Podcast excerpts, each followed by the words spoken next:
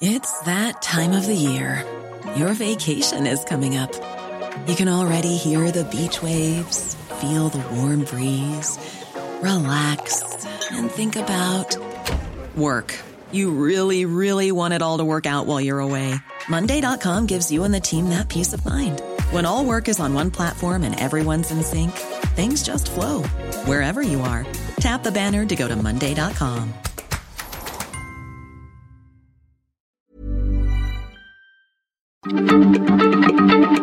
Heraldo Radio, la H se lee, se comparte, se ve y ahora también se escucha.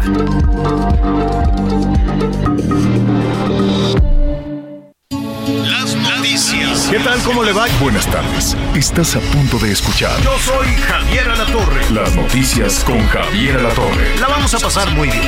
Comenzamos. Y me pregunto si tengo muchas novias. eh, Muchas novias. Hoy tengo a una, mañana otra. Me las voy a llevar a todas pa' un VIP, un VIP. Ey, saluden a Titi, vamos a tirarnos un selfie. Seis chis, ey, que sonrían las que ya les metían. Un VIP, un VIP. Ey, saluden a Titi, vamos a tirarnos un selfie. Chis, que sonrían las que ya se olvidaron de mí. Me gusta Ah, bueno, qué gusto, qué gusto saludarlo esta tarde, arrancando, arrancando ya eh, la tarde de es viernes. Es viernes, anduve muy atarantado toda la semana. Yo ayer pensé que era, hoy era miércoles, pero no, pues es viernes. Oiga, qué gusto saludarlo. Me tengo que apurar porque este, yo tengo mis boletos para el Bad Bunny. Tengo mi boleto para el Bad Bunny, ya me sé la coreografía, ya me sé la canción, ya me sé la de Titi, me preguntó diario, el ensayo, todo. Gonzalo Oliveros me consiguió pagados, desde luego, como no sé cuánto montón de boletos. ¿Y qué crees? Sigo yo atorado acá en Chiapas, pero a ver cómo le hago. Ah, es muy bonito Chiapas. Saludamos a saludamos a todos nuestros amigos que nos escuchan a través del Heraldo Radio 88.3 de la FM. Este, ahí están los boletos, Anita Miguel. Depende de cómo se porten, depende de qué actitud tengan. Ya veremos, este, pues para que no se desperdicien. Porque No, no se pueden desperdiciar. no, no, no, eso no se desperdicia. Sabes que hay una reventa espantosa. Digo, la verdad es que yo, yo no, nunca he acabado de entender cómo lo único en lo que, pues si no estoy muy seguro, hice una pausita, no hay reventa es cuando vas al cine porque compras, ahora puedes comprar tu boleto digitalmente, ¿no? Sí. Pero de ahí en fuera, si quieres ir a algún evento, a lo que sea, todo es venta. Oye, fíjate que, bueno, Miguelito, es que tú y yo ya estamos listos, ¿no? No, no, ustedes no están para saberlo, ni nosotros para contarlos, pero como Javier ha estado haciendo sus programas, de veras, ¿qué programas puedes, qué programas tan tan entrañables eh, ahora en Chiapas, todo lo que, lo que pudimos apreciar, Miguelito. Este, pero mientras está allá el señor a la torre, nosotros ya estamos aquí en unas cavernas alternas, cavernas, eh, cabinas alternas que nos organizamos cerca del Estadio Azteca, porque si no llega Miguelito, nosotros ya estamos listos. Así es, ¿cómo estás, Anita? Javier, me da mucho ¿qué gusto dijeron? saludarte. Oye, y ahorita, bueno, ahorita que termines, pero vaya que es todo un tema lo de la venta de boletos, ¿eh? Yo te puedo decir que la venta de boletos que se llevó para lo de Bad Bunny fue la tranza más grande y universal que yo he tenido oportunidad de, de, de atestiguar. Es una- un engaño la forma en la que te venden los boletos por parte de esa empresa de boletos electrónicos, ¿eh? Pues yo no sé si es la empresa o, o, o quién sea. La, la verdad es que, ¿sí me escuchan? Sí, señor. Sí, te Hola, hola. escuchamos. Hola, hola, hola, hola. Sí. Sí, Ah, hola, hola, hola, No, hola, no, estás no fu- creo que fuerte sea y claro. Digo, no lo sé. Ah, muy bien. No sé si es la empresa, Miguel, te estaba eh, escuchando. Es una empresa muy grande, es una empresa que yo entiendo que no tendría la necesidad de hacer este tipo de cosas. O son los procedimientos, o es este tema que tenemos los mexicanos de transar en todo. No, de transar absolutamente todo, lo cual es fatal, es terrible, es terrible, ¿no?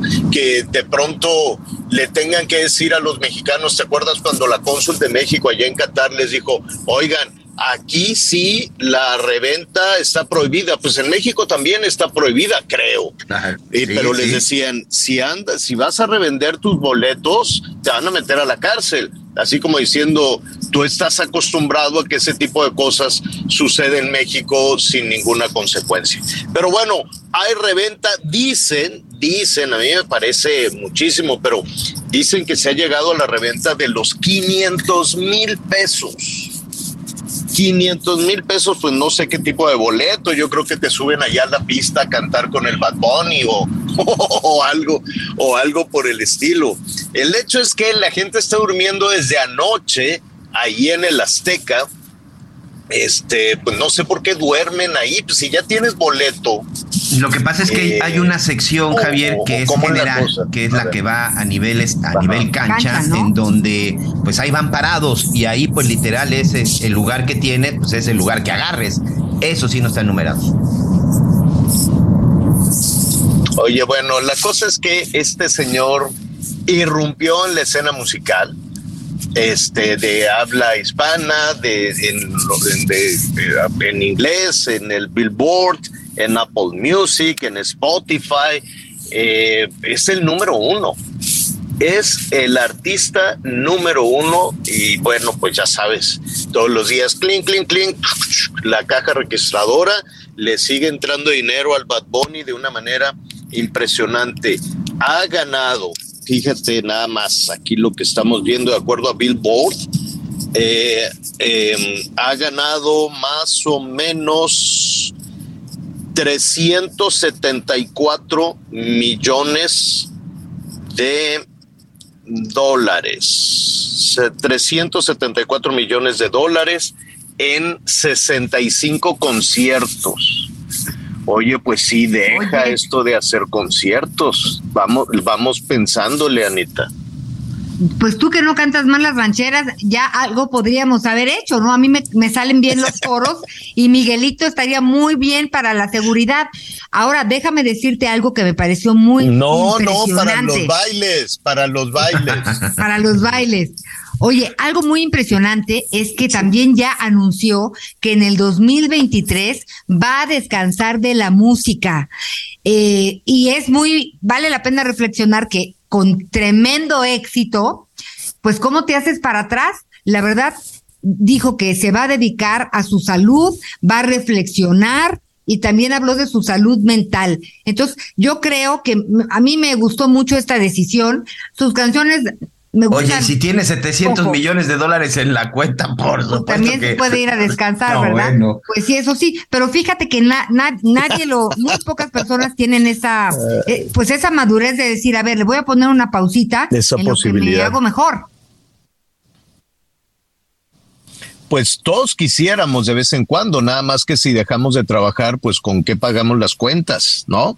Entonces tenemos que eh, eh, eh, ajustarle, ¿no? Y buscar descansar cuando se puede, como se puede, y buscar la salud mental con buena actitud y con otras cosas, porque pues yo no sé, tú Anita, tú Miguel, ustedes les alcanzaría así, no, no voy a trabajar un año, antes como le decían el sabático, no voy a trabajar un año, ahí, ahí como quiera, y Dios dirá, nombre, imagínate, Imagínate nada más con que te llegue el primer recibo de la luz, te vas para atrás como la desdichada Elvira y luego a ver quién va a pagar, quién va a pagar las cuentas. En fin, ese es el tema ya en, en el Estadio Azteca va a ser, imagínate qué conciertazo, me tengo que apurar, me cancelaron el vuelo, pero este, pues yo me imagino son cuántas personas eh, para un concierto, porque yo sé que la, la, la, leyenda, porque pues yo nunca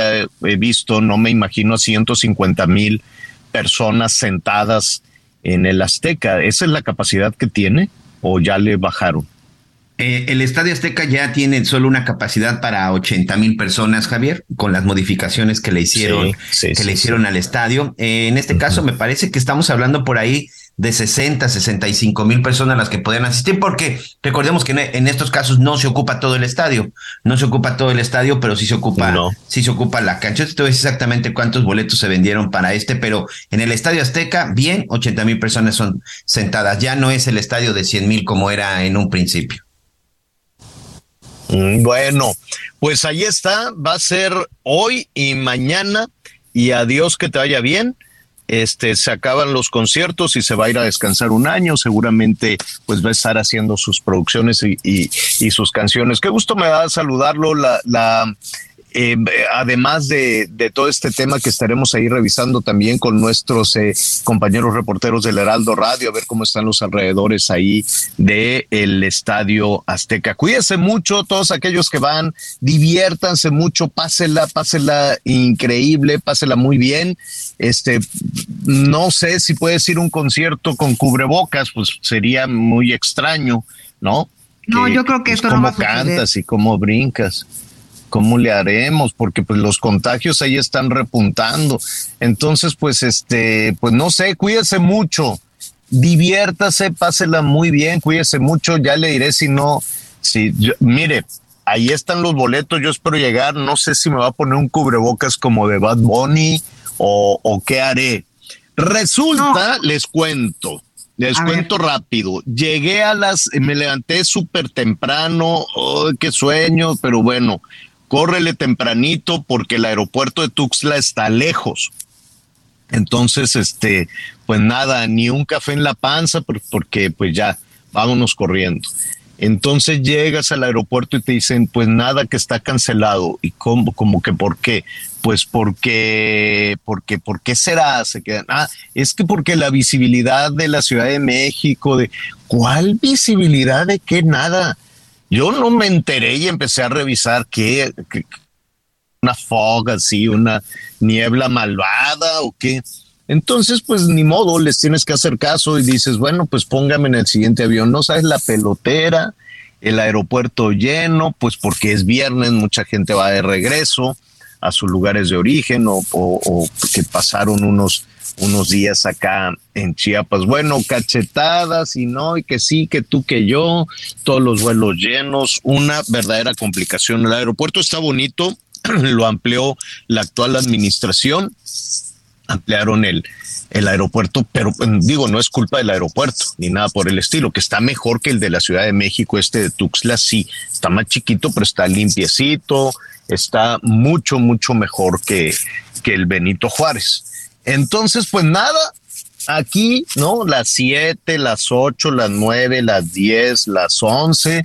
Aquí estamos cinco horas, este, con buena actitud. Y ahorita no, nada más que pueda, me voy a ir a, echar un, un, cafecito. Ni modo, hay que ponerle buena cara a las vicisitudes. Nada más me apuraba el tema de, el tema de mi boleto. Si no, al rato les digo en qué cajón van y los agarran, ¿no? Oye, y, y, como tú a nivel nacional, déjame decirte, Javier, que estas, este cierre de, de, casi una hora en el Aeropuerto Internacional de la Ciudad de México por la mañana sí ocasionó muchos retrasos y cancelaciones. Y como tú, déjame decirte que, que en verdad hay mucha gente que quiere volar a la Ciudad de México porque precisamente tiene boletos para el concierto de Bad Bunny. Muchos en las redes sociales es lo que están diciendo, están desesperados. Por ahí leía incluso a unos amigos en Monterrey que ya de plano les habían cancelado el vuelo y que para no perderlo mejor se van a venir por tierra para no arriesgarse porque no saben a qué hora pueden salir, pero mucha gente por el concierto de Bad Bunny que es hoy y que muchos pues han decidido volar hoy mismo a la Ciudad de México boleto en mano, están teniendo ya ¿eh? O sea, sí es un tema que, eh, que, estaría afectando a muchas personas que tienen hoy una cita en común, el concierto de Bad Bunny, y que tienen que llegar de alguna manera a la Ciudad de México. Ay, pobrecitos. Cuidado por carretera, porque están los peregrinos. Este va a ser un fin de semana de peregrinos. Eh, en un ratito más vamos a ir también a la Basílica a la Basílica de Guadalupe. ¿Cómo me gusta a mí? Estuve escuchando ayer en diferentes templos de aquí. Qué bonito con diferentes este, entonaciones y con diferentes ritmos. Por ejemplo, con la marimba, esta, las, la, la canción de la Virgen, ¿no? Desde el cielo una hermosa mañana. Qué bonito se oye cuando lo cantan además en diferentes, este, la escuché en Sotzil y, es tan dulce, es tan, tan bonito. Al ratito le vamos a decir a nuestro productor que lo ponga.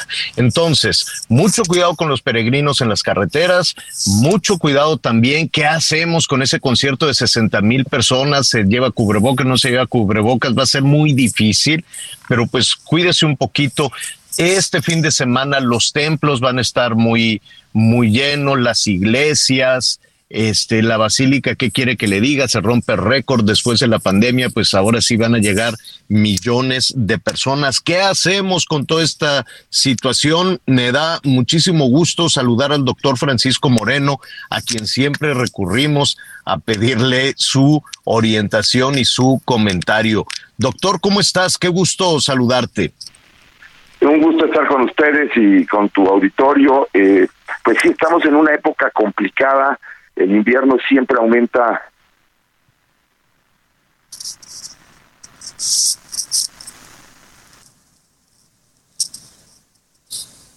Bueno, parece que perdimos al doctor. sí, se nos fue. Vamos a tratar de recuperarlo. Sí. Pensé que me habían, ya, ya, dije yo, me sacaron, pero no, un momentito.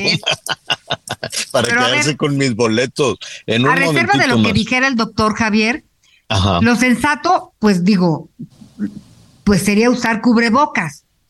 Pero la realidad Mira. es que está imposible. Vamos a hacer algo. Yo sugiero, todos tenemos en, en el, vamos por partes. La Virgencita de Guadalupe es la fecha más importante de todos los mexicanos, sí, sí es la fecha más importante. Y sobre todo después de estos años tan difíciles, tan complicados y estas situaciones que hemos vivido, también es cierto pero todos tenemos una imagen de la Virgencita de Guadalupe, por lo menos una estampita. Y, ya, si me apuras, tenemos una, una imagen. Yo tengo un cuadro tan bonito, dos cuadros tan bonitos de, de la Virgencita de Guadalupe y también por eso me quiero apurar para llevarle su Nochebuena. Tengo también una imagen de la Virgencita ahí en el huertito este, muy, pues ahorita ya les dije, voy a ir a checar ese huertito y si, si está mal puesto vas a ver. Entonces lo ponemos bien bonito, se le pone su, sus, este, sus nochebuenas y entonces ahí, ahí le damos gracias a la Virgencita, ahí sus oraciones y lo que usted quiere mande. No es necesario que acude usted, sobre todo si son adultos mayores, este, o si va con los niños eh, yo sé que es importante acudir al templo, yo sé que es importante ir a la Basílica de Guadalupe, es importante las mandas, las, las peregrinaciones y respetar y cumplir con todas esas tradiciones y con todo ese cariño que le tenemos los mexicanos a la Virgencita de Guadalupe. Pero en condiciones como ya recuperamos al doctor. Ah, ya está en la línea el doctor. pero en condiciones como esta, sobre todo adultos mayores, pues mire, con todos tenemos esa imagen en, en, casa. Podemos, créame que también se vale y la Virgencita nos escucha a todos en su casa, en su templo o en la casa, o no, doctor. Es el mensaje clave.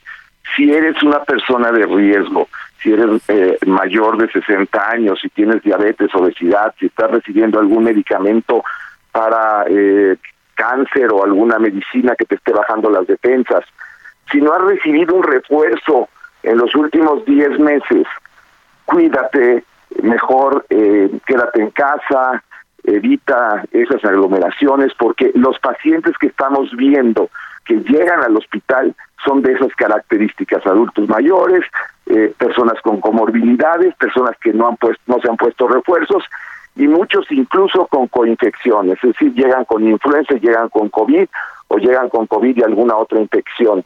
Y pues eh, hemos tenido un incremento en el número de admisiones que no habíamos tenido ya en los últimos, pues prácticamente desde marzo de, este año. Entonces el mensaje es, cuídate, si vives con alguien que es eh, vulnerable, también cuídate porque a lo mejor tú no lo eres, pero lo puedes contagiar.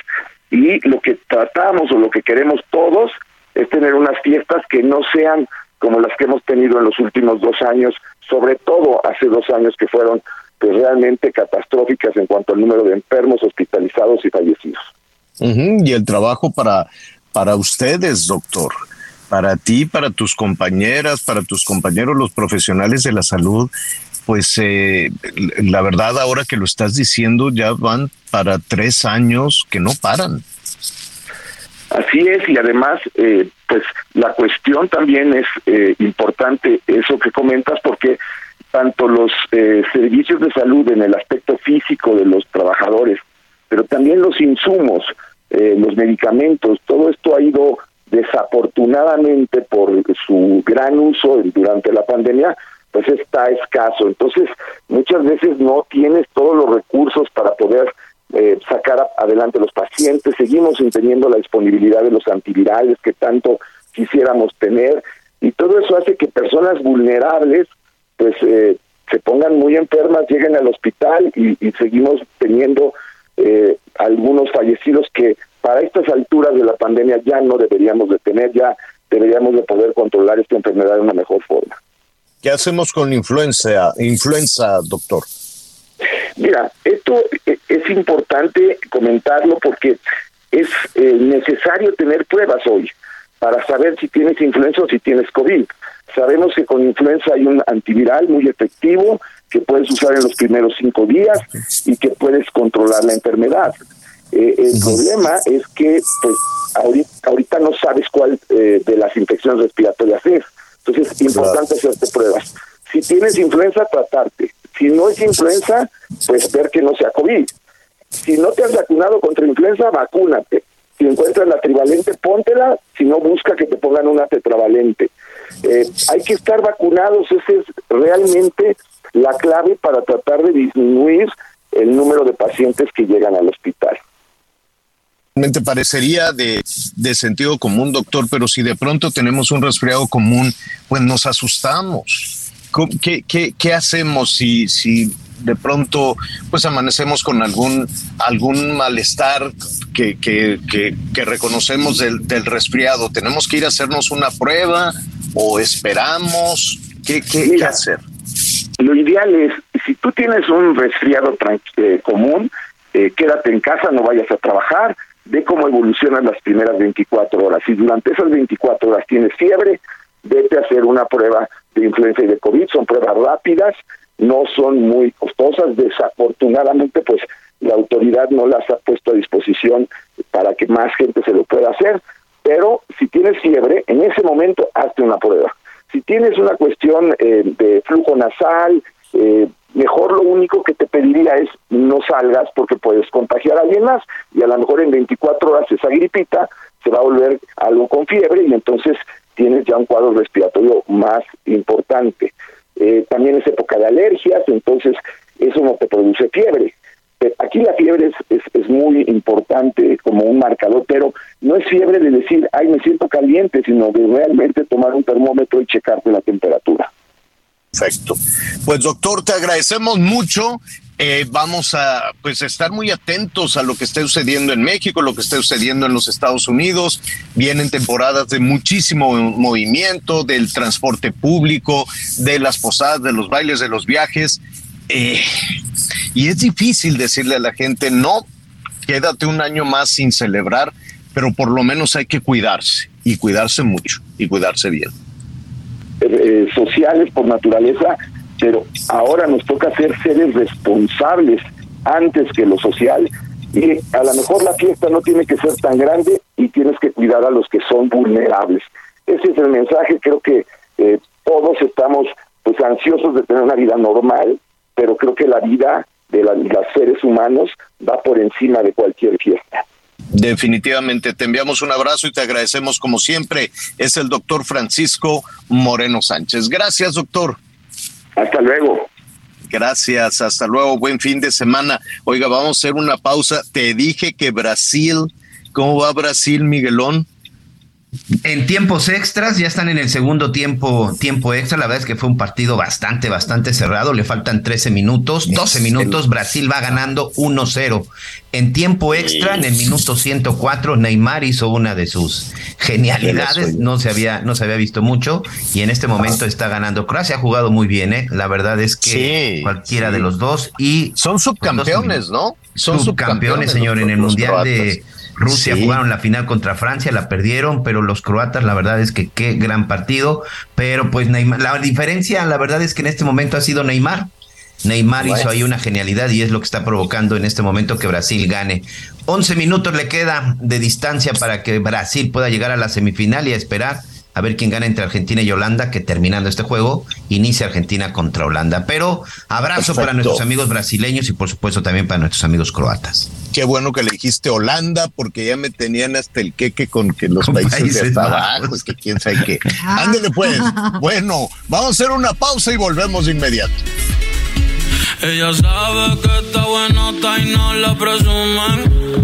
Si yo fuera tu gato, subiera una foto los viernes y los lunes. Pa' que todo el mundo vea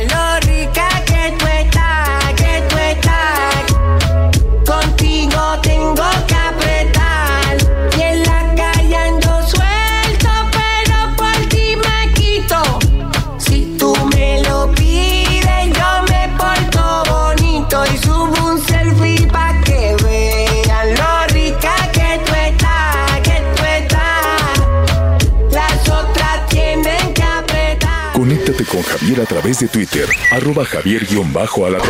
Sigue con nosotros. Volvemos con más noticias. Antes que los demás.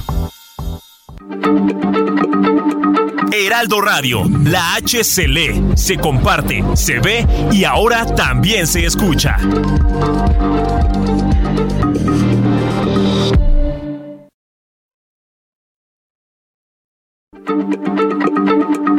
Heraldo Radio, la H se lee, se comparte, se ve y ahora también se escucha.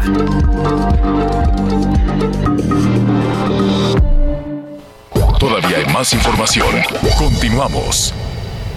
Ford Andrade La Viga te ofrece dos modelos únicos en nuestro país, una Ford Expedition Limited 2022 y una Ford Expedition Max 2022, ambas con nivel de blindaje 5. Visita hoy mismo nuestra agencia en Calzada de La Viga 1880, Mexilcancingo, Iztapalapa. Código postal 09099, Ciudad de México. O llama al 552128 4071. Entrega inmediata. Las noticias en resumen. Seis pescadores que fueron reportados como desaparecidos en su embarcación lograron llegar este jueves al puerto del poblado La Pesca, en Soto la Marina, Tamaulipas. Según reportes, los pescadores salieron el pasado 22 de octubre a bordo de un pequeño barco desde Yucatán. En la Ciudad de México procesaron por primera vez a un hombre por el delito de feminicidio de una mujer trans. La fiscal Ernestina Godoy informó que se logró vincular a proceso a un hombre por su probable participación en el delito de feminicidio en agravio de una persona integrante de la comunidad LGBTIQ con identidad trans. La Contraloría Ciudadana de Guadalajara informó que 22 funcionarios del gobierno municipal han sido sancionados, entre ellos una mujer por peculado de más de un millón de pesos, otro trabajador inhabilitado como servidor público por 10 años del área de Tianguis y comercios por no declarar recaudaciones y otro del área, del área de construcciones por pedir dinero para la gestión de trámites.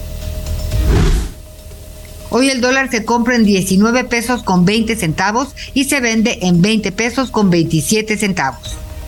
En Soriana, esta Navidad lo damos todo. Lleva carne de res para asar a 164.90 el kilo. Sí, a solo 164.90 el kilo. O pierna de cerdo con hueso congelada a 69.90 el kilo. Sí, a solo 69.90 el kilo. Soriana, la de todos los mexicanos. A diciembre 12, aplican restricciones.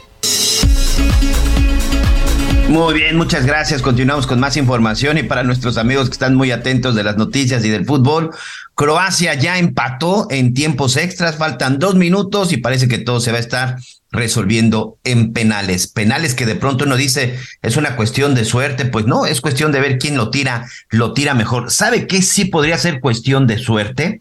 Esta rifa que está promoviendo y sobre todo a la que te voy a invitar, Anita, Anita Lomeni. Con el objetivo de continuar mejorando la situación de las niñas y niños en México, Fundación Grupo Andrade va a realizar el sorteo de un auto completamente nuevo, un Aveo LS eh, transmisión automática 2022 completamente nuevo. Contribuye con esta causa comprando tu boleto. Solo cuesta 100 pesos. 100 pesos y se puede ganar un auto, pero lo más importante, estaré ayudando a la fundación que apoya a las niñas y niñas en México. Hay que entrar a fundaciongrupoandrade.org.mx fundaciongrupoandrade.org.mx. La verdad es que es muy sencillo. Ahí aparece un botón que dice donar. Estoy precisamente yo aquí adentro y ya de esa manera usted podrá estar participando. El objetivo es recaudar fondos para las instituciones infantiles que apoya Fundación Grupo Andrade. Con esta causa vamos a llevar esperanza y amor a las niñas y niños de México. Participe en la rifa. Es un auto nuevo, le recuerdo. 100 pesos el boleto entra a fundaciongrupoandrade.org.mx y de esta manera ya tiene su boleto. El sorteo va a ser el 6 de enero. Qué mejor regalo para los Reyes Magos. Toda esta, por supuesto, todo este evento y sobre todo esta, esta rifa tiene el permiso de la Secretaría de Gobernación con el número 2022-0235 PS02. Tiene hasta el 31 de diciembre, hasta el 31 de diciembre para comprar su boleto, repito, en fundaciongrupoandrade.org.mx y de esta manera, bueno, podemos apoyar a niños y niñas en México que lo necesitan y si está de suerte, empieza el año con auto nuevo, Anita Lomeli.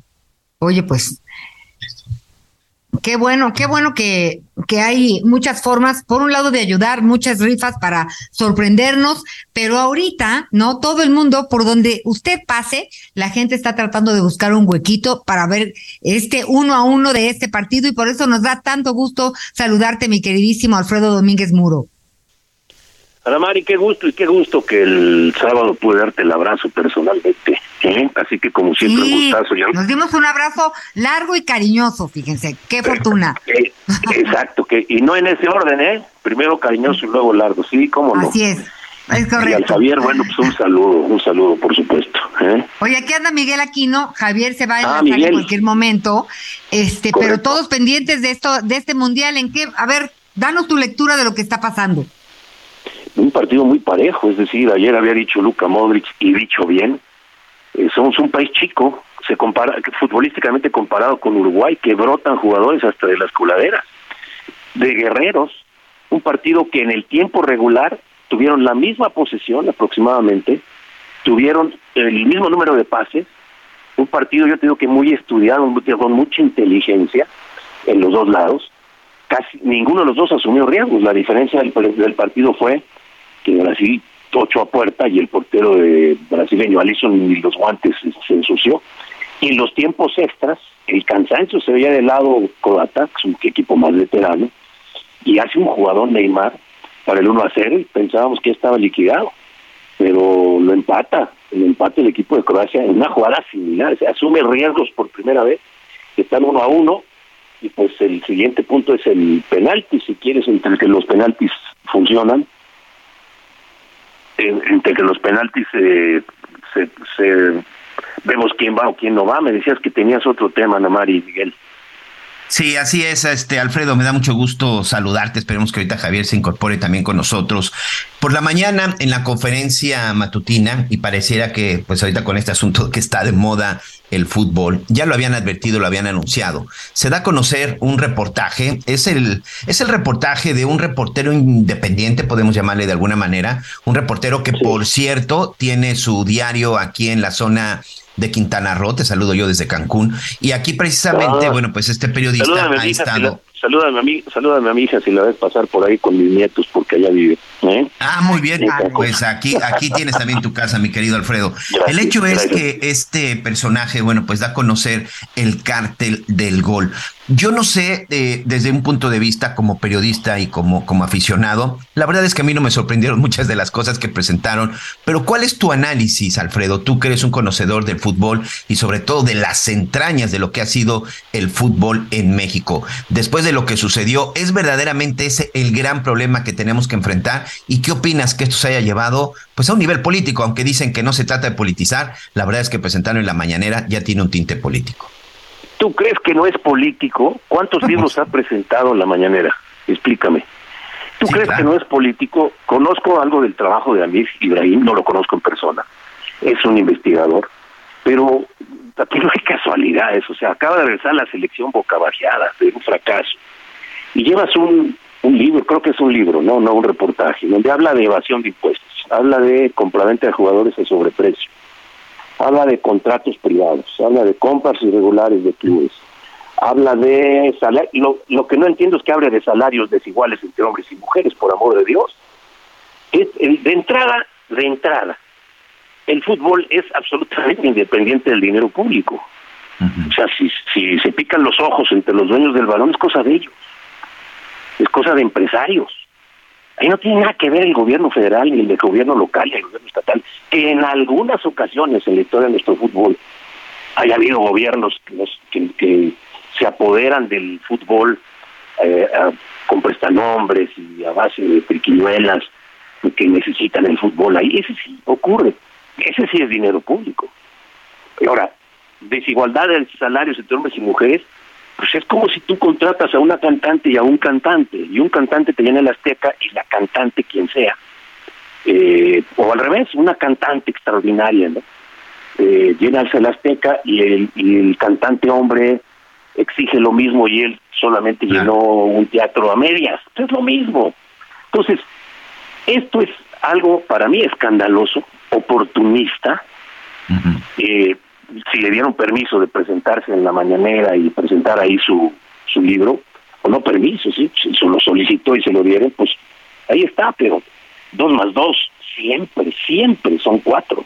Entonces, esto es, yo veo esto, muy, esto como algo muy oportunista, es que he seguido en algunas ocasiones a través de Twitter a este hombre y a, través del fantasma Suárez, que le dio un saludo, que también tiene cierta relación, y es de este tipo de periodismo, en donde para mí no es evasión de impuestos, pues eh, eh, evasión de impuestos, evasión de impuestos, pues ahí el gobierno federal, hay que recordar que el gobierno federal habló de que ya no habría concesiones y y que quitan de impuestos, pero no desde que de, entró la administración del presidente López Obrador. Eh, compraventa de jugadores a sobreprecio, pues se pican los ojos entre ellos. ¿Y eso qué tiene? El otro, eh, contratos privados, pues sí hay contratos privados, son empresas privadas. Otro de sus puntos, compras irregulares de clubes. ¿Cuáles son las compras irregulares de clubes?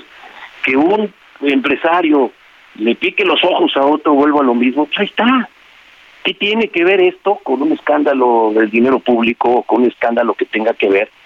que el escándalo el, club del gol, pero el documental en donde se, se, se desnudó toda la corrupción de la FIFA, ahí están los documentales. Pero esto, esto pues es simplemente oportunismo, multipropiedad. Eso es el reglamento de la mesa de los caballeros del fútbol, la propiedad o la multipropiedad. Entonces, ¿qué hay de irregular en todo lo que él dice? Petición de dinero a familiares de jugadores para que debuten, esto sí es una lacra, pero es también en cuestiones privadas.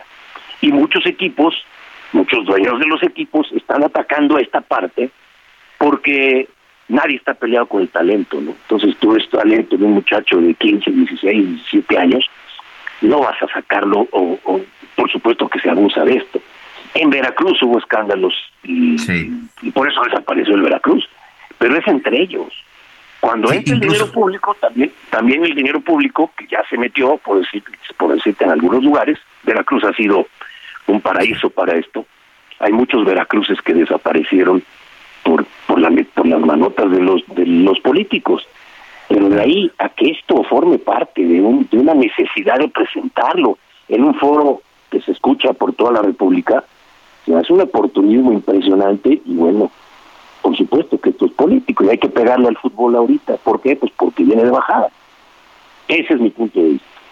Oye, y la Federación Mexicana de Fútbol acaba de sacar también su comunicado en donde dice, por supuesto que estamos trabajando de manera conjunta con el gobierno de México y por supuesto que estamos afrontando todas estas situaciones que tú bien nos explicabas, que tiene que ver desde la regulación de agentes de jugadores. Ellos aceptan que desde el 2019 tienen convenio de colaboración con la UIF, la Unidad de Inteligencia Financiera, para evitar el lavado de dinero, las medidas de seguridad en los estadios. Lo que vimos hoy, ¿ayuda o debilita o le pega de una manera importante al fútbol mexicano que de por sí llega bastante apaleado después del Mundial?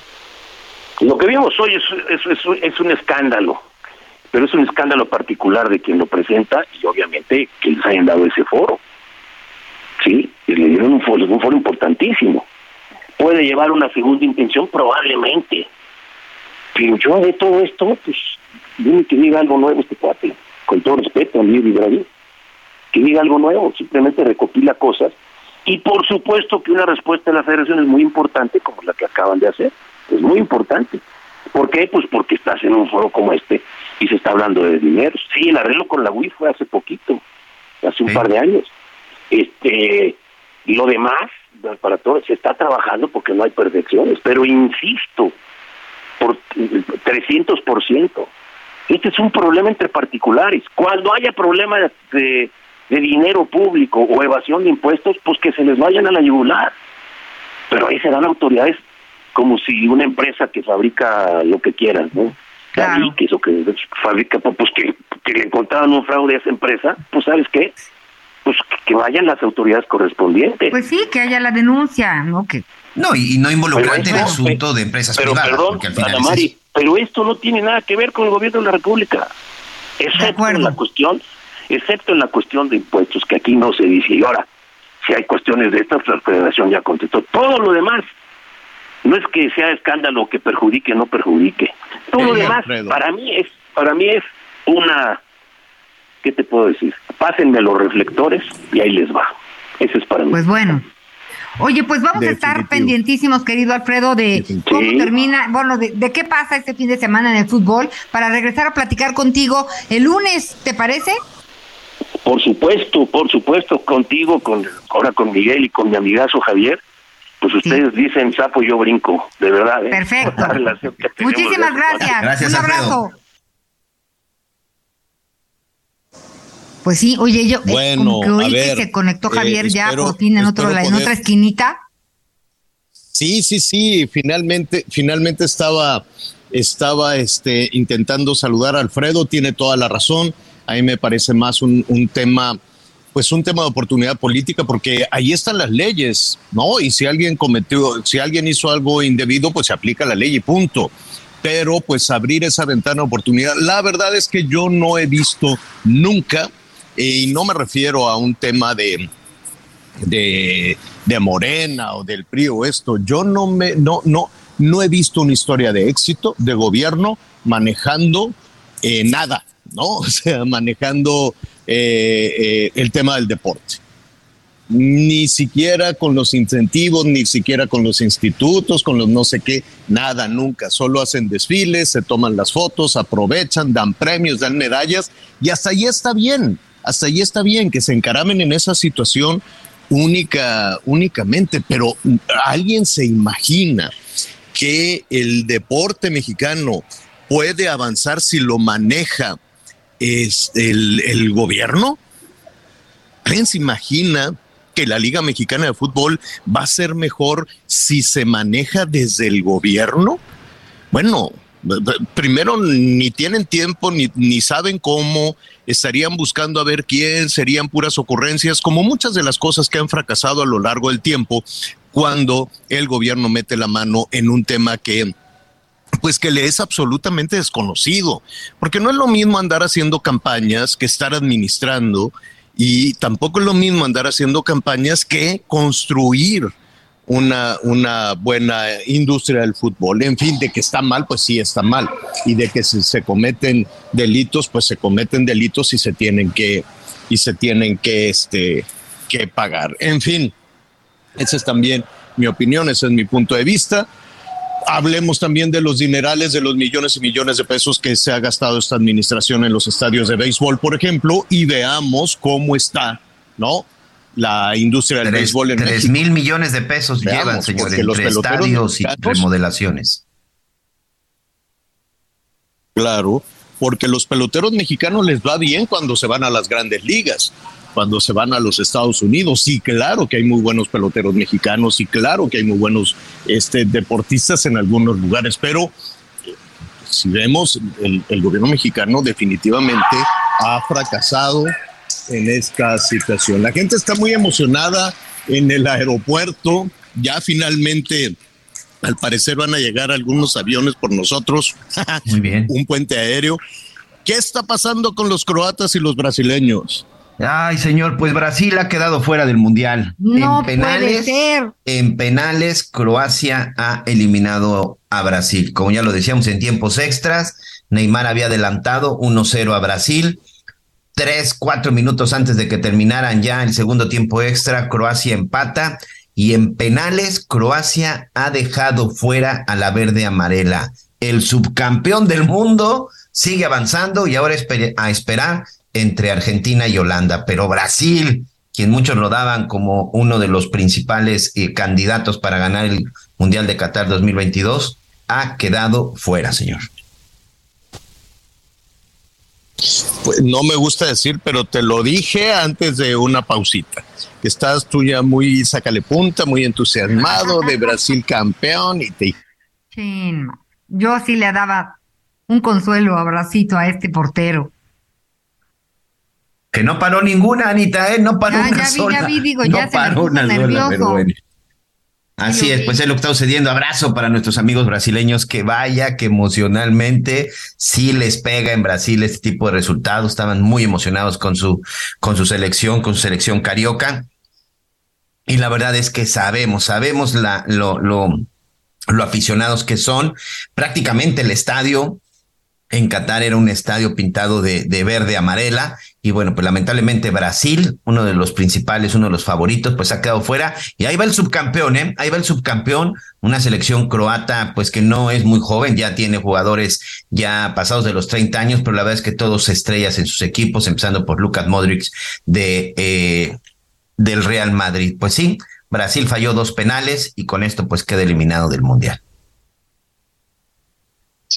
Que, bueno, Brasil ya, Dios que te vaya bien.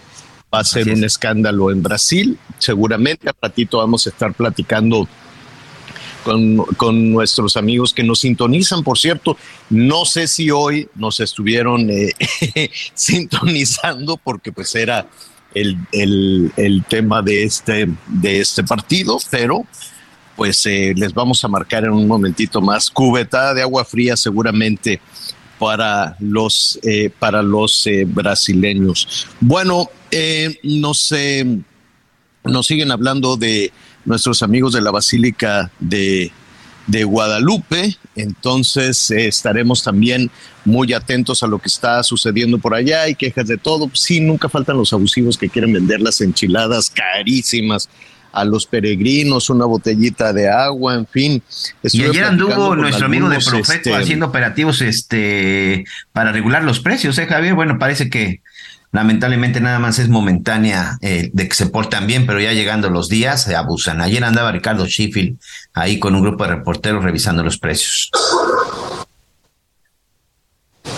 ¿Y este qué hacen? ¿Les ponen alguna alguna sanción o no? Si encuentran a alguien que está abusando, sobre todo en los costos de la comida, este, sí, les pueden clausurar, les pueden incluso hasta clausurar el negocio, pero insisto, pues ese operativo fue ayer y si hoy este, ya no regresaron, pues cada quien abusa. Además, recordemos que la forma en la que se vende alrededor de la Basílica de Guadalupe mucho tiene que ver con los puestos ambulantes. Este mercado que también se encuentra ahí a un costado de la Basílica por Calzada de Guadalupe es otro de los lugares y además, bueno, pues muchos restaurantes. Pero la mayoría de los peregrinos, pues sí, comen afuera, incluso de esos famosos puestecitos de, de de la típica señora que trae ahí su tlayuda verde con nopales y frijoles que andan con su canastita, este, pues es la verdad donde llegan a comer muchos de los, muchos de los peregrinos. Y a veces es en esos lugares, no digo la señora la ayuda, pero sí en algunos puestos de este semifijos es en donde se pasan de listo y sí, eh, te pueden vender unas enchiladas en 200 pesos. Qué horror. Pues ahí está, con mucho respeto vamos a apoyar a los peregrinos, vamos a ayudar a los peregrinos. Hay quienes se organizan para llevarles un traguito de agua, una botellita de agua, un lonchecito, una algo algo para comer y, mire, eh, yo siempre he pensado que no es necesario lastimarse para eh, demostrar la devoción a la Virgencita de Guadalupe.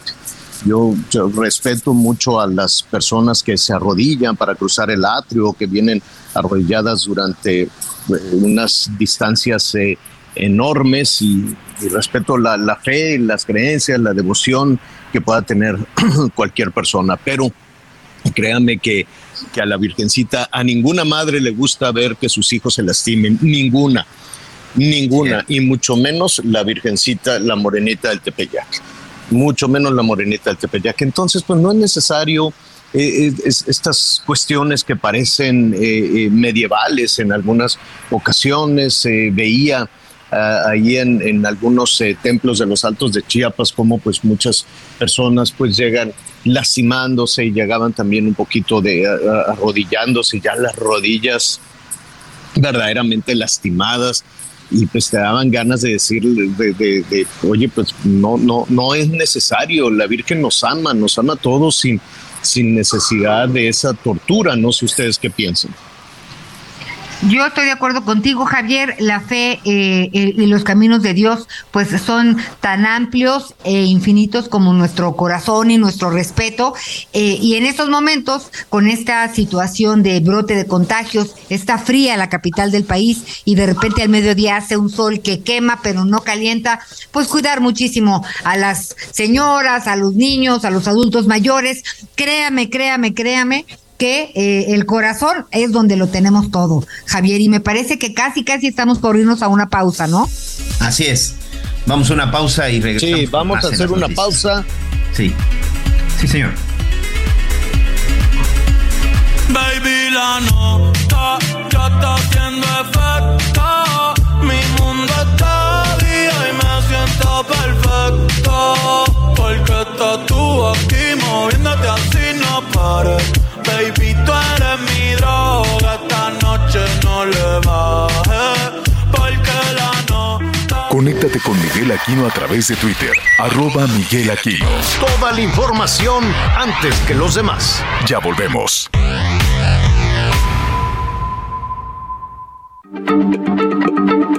Heraldo Radio, la H se lee, se comparte, se ve y ahora también se escucha.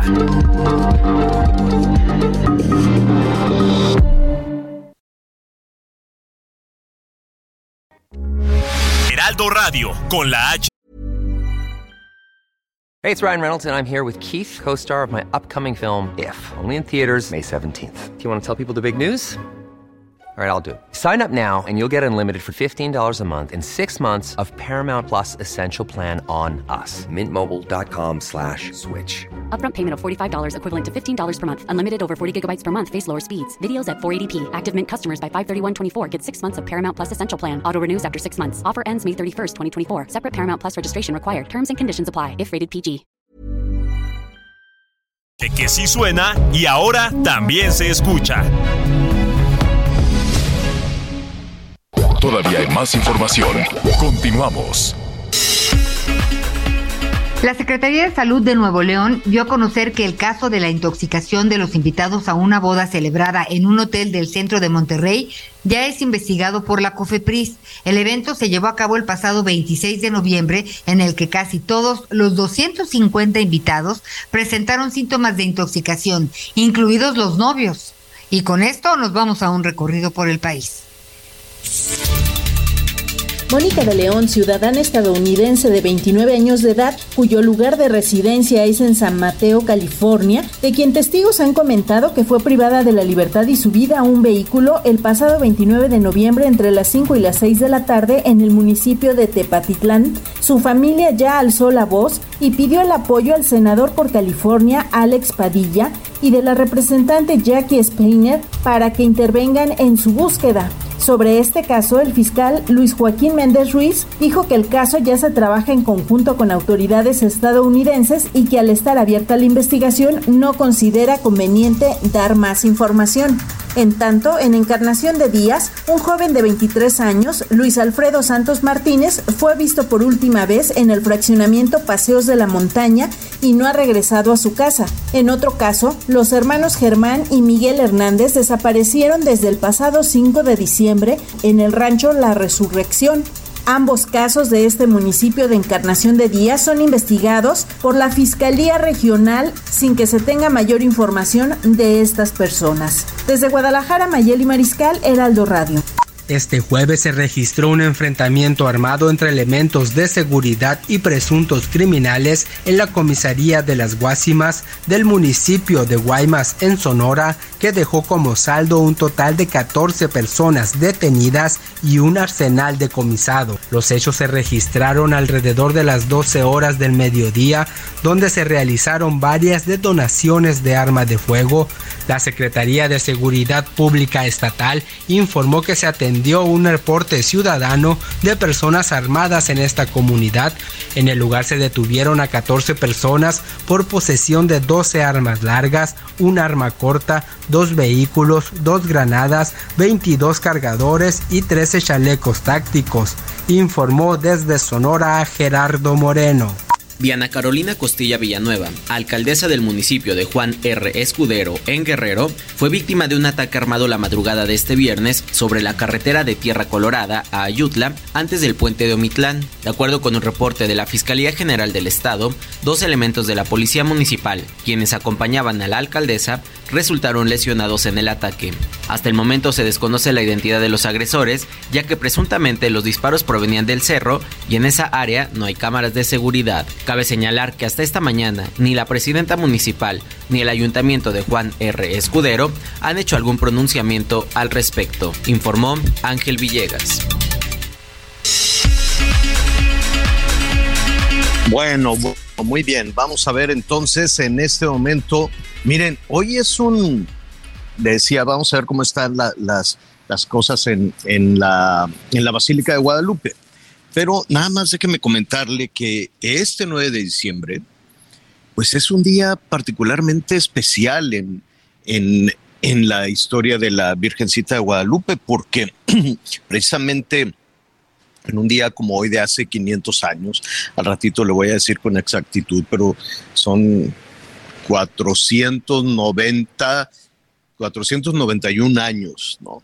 Y entonces eh, eh, justo hoy se apareció la Virgen, hermosa, majestuosa, a San Juan Diego. Y después arranca toda una historia hasta convertirse, como dijo Juan Pablo II, en la estrella evangelizadora de América. Es una historia hermosísima, pero más hermosos son los milagros eh, y no solo los milagros, sino la, la, compañía que ha hecho a los mexicanos durante todo, todo este tiempo. Javier Ruiz es nuestro compañero eh, reportero El Heraldo. ¿Cómo estás, Tocayo?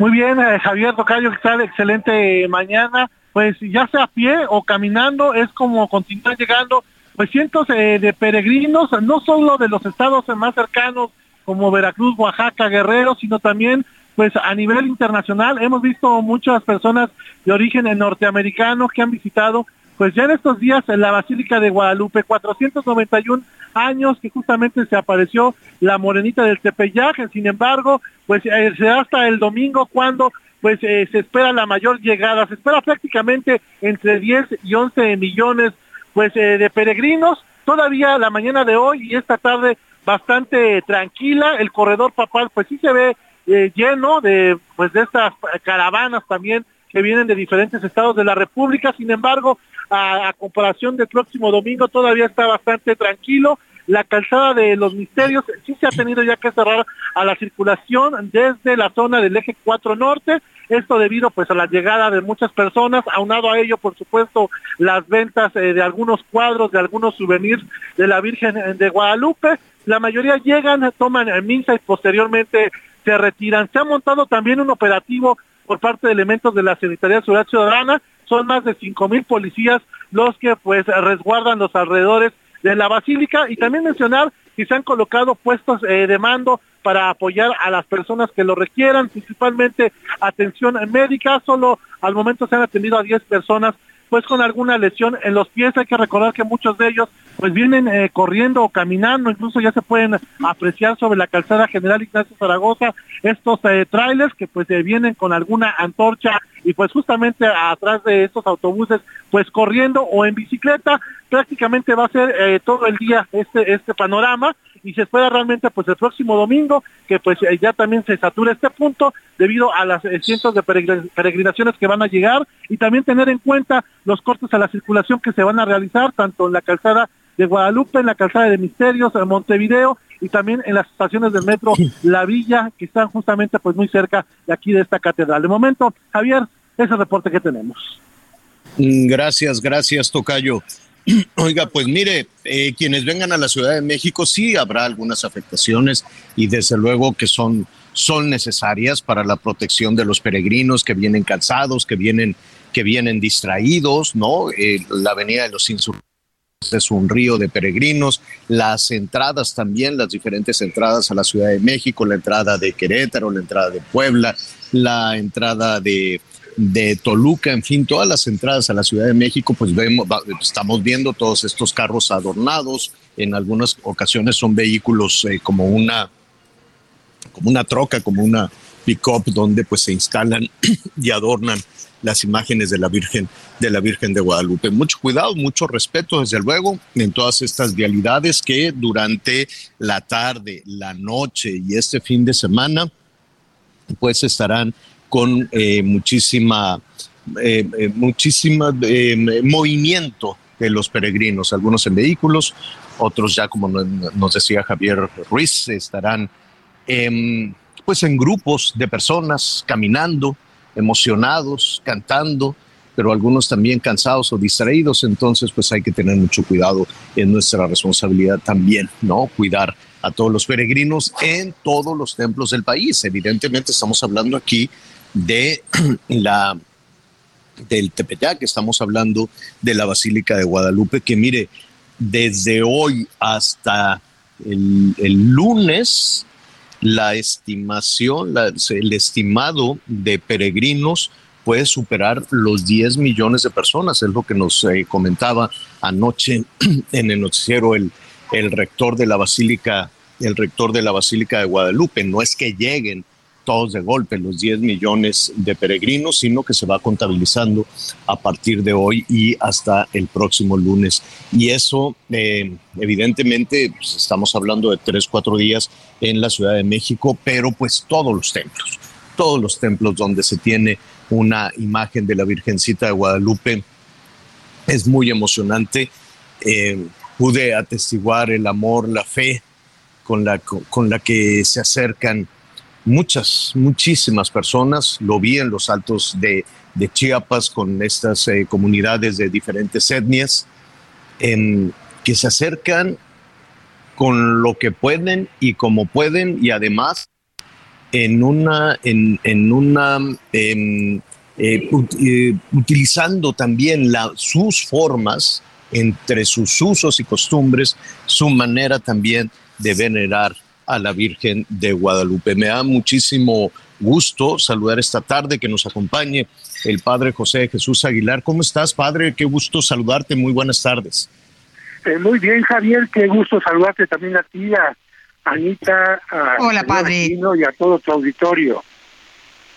Oye, padre, les comentaba a nuestros amigos antes de, hablar contigo que no es únicamente el 12 de diciembre, yo creo que hoy en particular, 9 de diciembre de hace casi 500 años, fue una fecha muy importante. Así es, Javier, fíjate que las apariciones empezaron precisamente un día como hoy, un 9 de diciembre por la mañana, cuando Juan Diego iba a Tlatelolco al catecismo era un sábado y el sábado los indígenas lo dedicaban a instruirse religiosamente, por lo que Juan Diego se levantó muy temprano, fue al catecismo y bueno, en el camino tuvo un encuentro con una señora que él de repente no supo, que le mandó a visitar al obispo para llevarle un mensaje. Así que a esta hora exactamente, más o menos, estaría Juan Diego frente al obispo diciéndole, pues fíjense que le manda una señora para que le construya un templo allá en el cerro. Ya te imaginarás lo que el obispo pensó. Bueno, este, ¿qué le pasa? Que ahorita no te puedo escuchar además porque es sábado y tengo que preparar todos los oficios del domingo. Así que ven mañana y te escucho con calma. Porque Juan Diego, como te digo, a esta hora más o menos regresaría desde el centro de la Ciudad de México hasta el Tepeyac para decirle a la señora, oiga, pues creo que búsquese mejor a otra persona porque a mí no me quisieron escuchar. Virgen le dijo, no, no, no, tú eres mi mensajero, así que vas a regresar mañana a hablar con el obispo y le vas a decir lo que le estoy diciendo. Fue como Juan Diego regresaría al día siguiente, el domingo, y bueno, aquel día fueron dos apariciones, como podemos ver, en la mañana y en la tarde. El domingo Juan Diego fue con el obispo, le contó ya con detalle todo, y el obispo le dijo, mira muchachito, así como dices tú, muchachito, mira, yo no te puedo creer a lo que le dices, necesitaría una señal especial, y Juan Diego regresa el domingo con la Virgen para decirle, mire, señora, me pidió el obispo una señal. Y la Virgen dice, no te preocupes, ya te hice correr mucho, regresar otra vez hasta el centro otra vez no se vale, así que ves mañana por la señal y yo te la daré, pero lamentablemente Juan Diego dejó plantada a la Virgen María y no fue por la señal. Todo el mundo sabe esto, ¿no? Que el día lunes la Virgen estuvo esperando a Juan Diego no llegó, ¿por qué? Pues porque Juan Diego, cuando llegó el domingo a su casa, encontró al tío con quien vivía, porque ya era viudo, lo encontró muy enfermo, se quedó cuidándolo todo el domingo como buen sobrino, y cuando ya el lunes por la noche vio que el tío estaba a punto de morir, fue cuando dijo, no, apenas amanezca, voy a Tlatelolco por un sacerdote para que le dé, como se dice popularmente, los santos óleos, y cuando pasó por el Tepeyac dijo, no hombre, aquí me va a agarrar la señora le doy la vuelta para que no me cache y voy a Tlatelolco y ahí en la vuelta donde actualmente está el pocito es donde se le apareció la Virgen y le dijo las palabras más bellas que encontramos en el mensaje. No estoy yo aquí que soy tu madre, ¿por qué tienes miedo? Lo calmó y le dijo que su tío ya estaba sano, es decir, un día 11, un día 12, perdón, por la mañana muy tempranito, la Virgen realizó su primer milagro, que fue no las rosas, sino haber sanado al tío Juan Bernardino. Creyendo en esto, Juan Diego ya no fue a su casa, no le dijo, a ver señora, déjeme ir a comprobar primero, ¿no? Aquí, más, seguro, más malvado.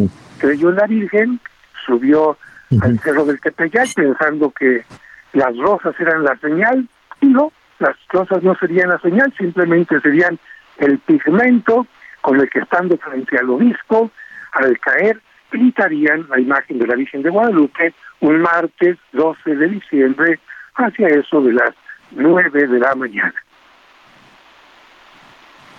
Qué historia tan hermosa, padre, qué historia tan fabulosa. Dime algo, ¿cómo esta, esta historia, estos milagros corrieron hace casi 500 años del Tepeyac al resto de, del país primero, o de la ciudad primero? ¿Se sabe algo de esto?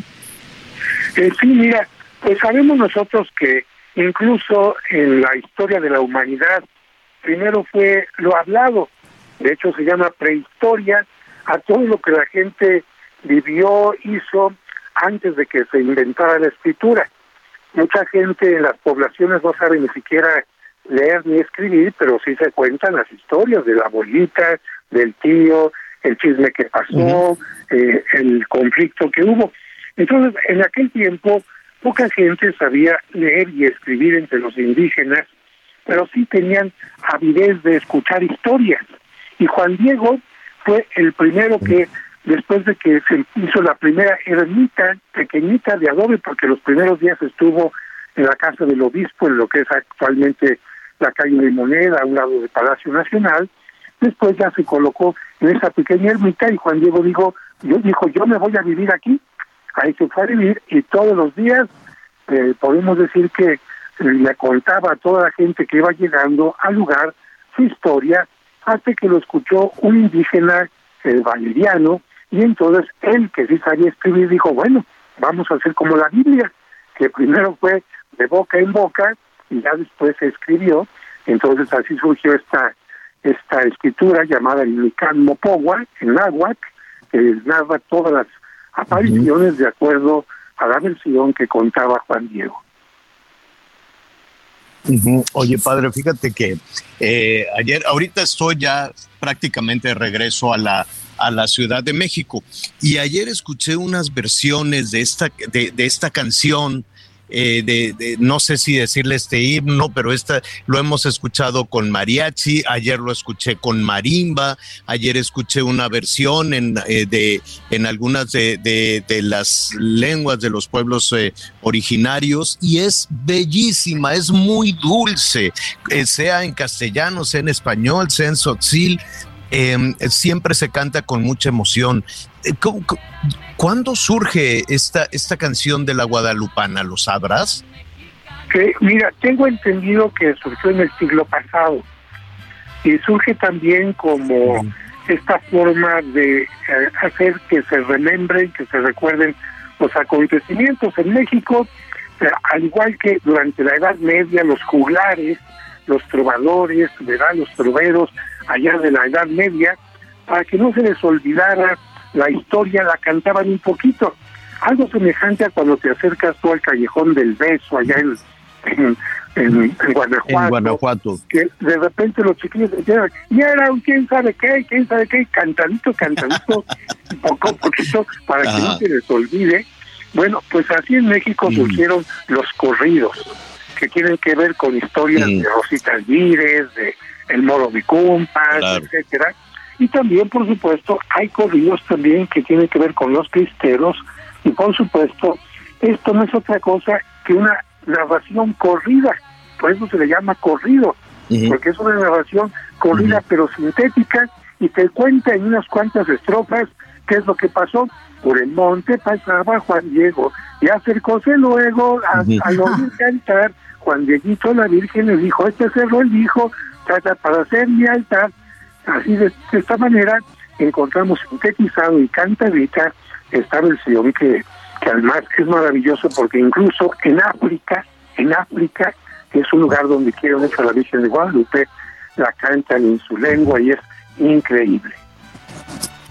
Sí, definitivamente, padre, pues yo sé que vas a tener un fin de semana muy intenso, con muchas misas, muchas celebraciones. Te agradecemos el tiempo que nos has dedicado esta tarde para conocer un poquito más de esta fecha con tanto amor, con tanto cariño. Y, decíamos también, eh, no sé si estés de acuerdo con nosotros, lo comentábamos antes de, de platicar contigo, que ninguna madre quiere ver lastimarse a sus hijos. Y yo soy muy respetuoso de que la gente pueda hacer estas, estas eh, peregrinaciones en ocasiones dolorosas o esta suerte de penitencias, pero no sé si es. acercarse a la Virgen. Así es, la Virgen tiene lo mejor para nosotros, que no seamos un pueblo dividido. Y por lo tanto estas recomendaciones también para quien va a ir a la basílica. Si van a llevar ancianos y niños, póngales un gafete con el nombre, dirección, teléfono, por si les llegaran a extraviar, que estén bien hidratados, que lleven alguna persona, si son grupos, con un abanderado, con una franela roja para indicarles que va un grupo de peregrinos, que vayan siempre en sentido contrario y que no permitan que se les acerquen perritos, porque los perritos van siguiendo a los peregrinos y al llegar a la basílica quedan allá abandonados y después mueren sacrificados. Y recuerden que hay que llevar cubreboca a la basílica, se esperan cerca de dos millones de personas, así que el cubreboca servirá mucho. Y finalmente recordar que después de las mañanitas de la Virgen, que por cierto estaré transmitiendo para una televisora, este, después de las mañanitas vienen otras misas por la mañana, a las dos de la mañana, a las cinco de la ¿En mañana. Dónde, en, ¿En dónde vas a estar? Voy a estar en televisión. ¿En dónde vas a estar? Eh, ¿En qué transmisión? Ah, perfecto, padre. esa no es una televisora, esa es la televisora. nos da mucho gusto siempre, nos da mucho gusto siempre que nos acompañes en esa transmisión tan hermosa, tan cálida y que llevas magistralmente. Padre, te enviamos un abrazo. Que Dios les bendiga. Hasta luego. Felicidades a todas las lupillas y lupillos anticipadamente. Así es. Oiga, bueno, pues no se pierda ahí esa, esa transmisión. Y Además de la transmisión, Anita Miguel, lo que yo comentaba es que podemos eh, manifestar todo nuestro cariño todos los días, desde luego, todos los días, pero eh, lo podemos hacer en casa, sobre todo pues los adultos mayores, ¿no? Que se mortifican un poquito, que dicen, ¿y cómo voy a ir ahí en eso? Está en sí, cada casa, la Virgen está en cada hogar de todos los mexicanos, ¿no? Sí, hay que tener, hay que tener ese cuidado y sobre todo, sobre todo ese respeto. Aquí nosotros ya también, déjame decirte que tengo yo una virgen como de un metro veinte, eh, de cantera, de piedras y de cantera muy bonita, que la tengo precisamente en el jardín. Y precisamente ya desde ayer ya mi esposa también ya empezó ahí a ponerle sus flores y todo. Que acá de repente es muy complicado porque las flores te duran muy poco, pero sí, creo que cada quien desde donde esté, la Virgen ahí está, además está ahí todo el año y en esta ocasión, bueno, pues hay que gritar y cantarle desde donde estemos, señor. Oye, yo tengo una lupita de carne y hueso, por fortuna. Definitivamente. Así que besos a mi mamá. Claro, claro, felicidades.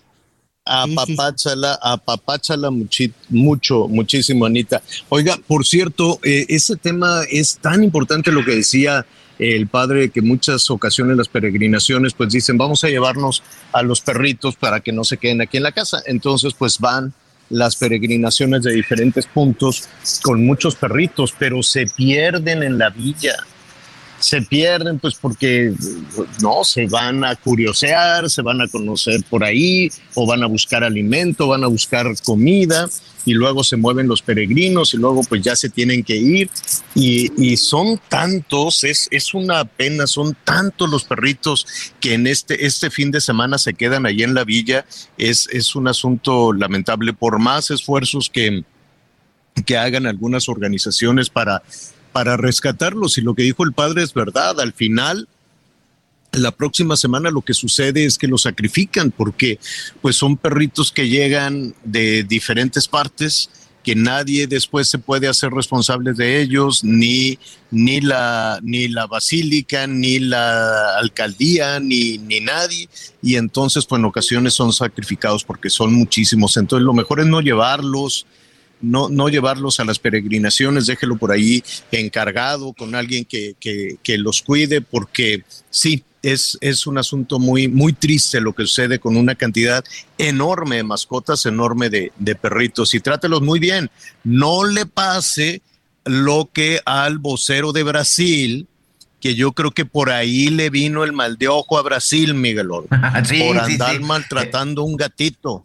Sí, cómo lanzó, cómo lanzó al gato. Ya los memes del gato son geniales, el gato ahí burlándose y sobre todo diciendo que el karma se repite. Pero mira, la verdad es que más allá de, de, de, de, la anécdota, sí, la imagen que presentó el vocero de Brasil es reprobable, o sea, es un maltrato y además que él le hacía el pobre gato ahí en la mesa y no era forma, digo, lo puedes quitar de una forma más sutil. No le pasó nada, no le pasó nada al animal, pero la verdad es que fue una imagen que, que son esas imágenes las que tenemos que reprobar. Oye, Javier, ahorita regresando. De la lista ese. Sí, tachado, qué bueno que lo saca. No, no es cierto. Oye, rápidamente, regresando, les voy a contar un comunicado que acaba de sacar el gobierno de Perú, pero tengo que hacer una pausa, señor. Conéctate con Ana María a través de Twitter, arroba Anita Lomelí. Sigue con nosotros. Volvemos con más noticias. Antes que los demás. Heraldo Radio, la H se lee, se comparte, se ve y ahora también se escucha.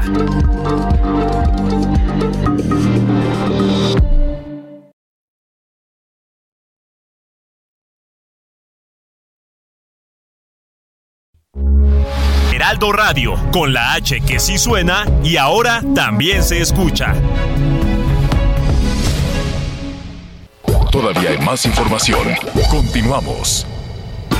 Las noticias en resumen.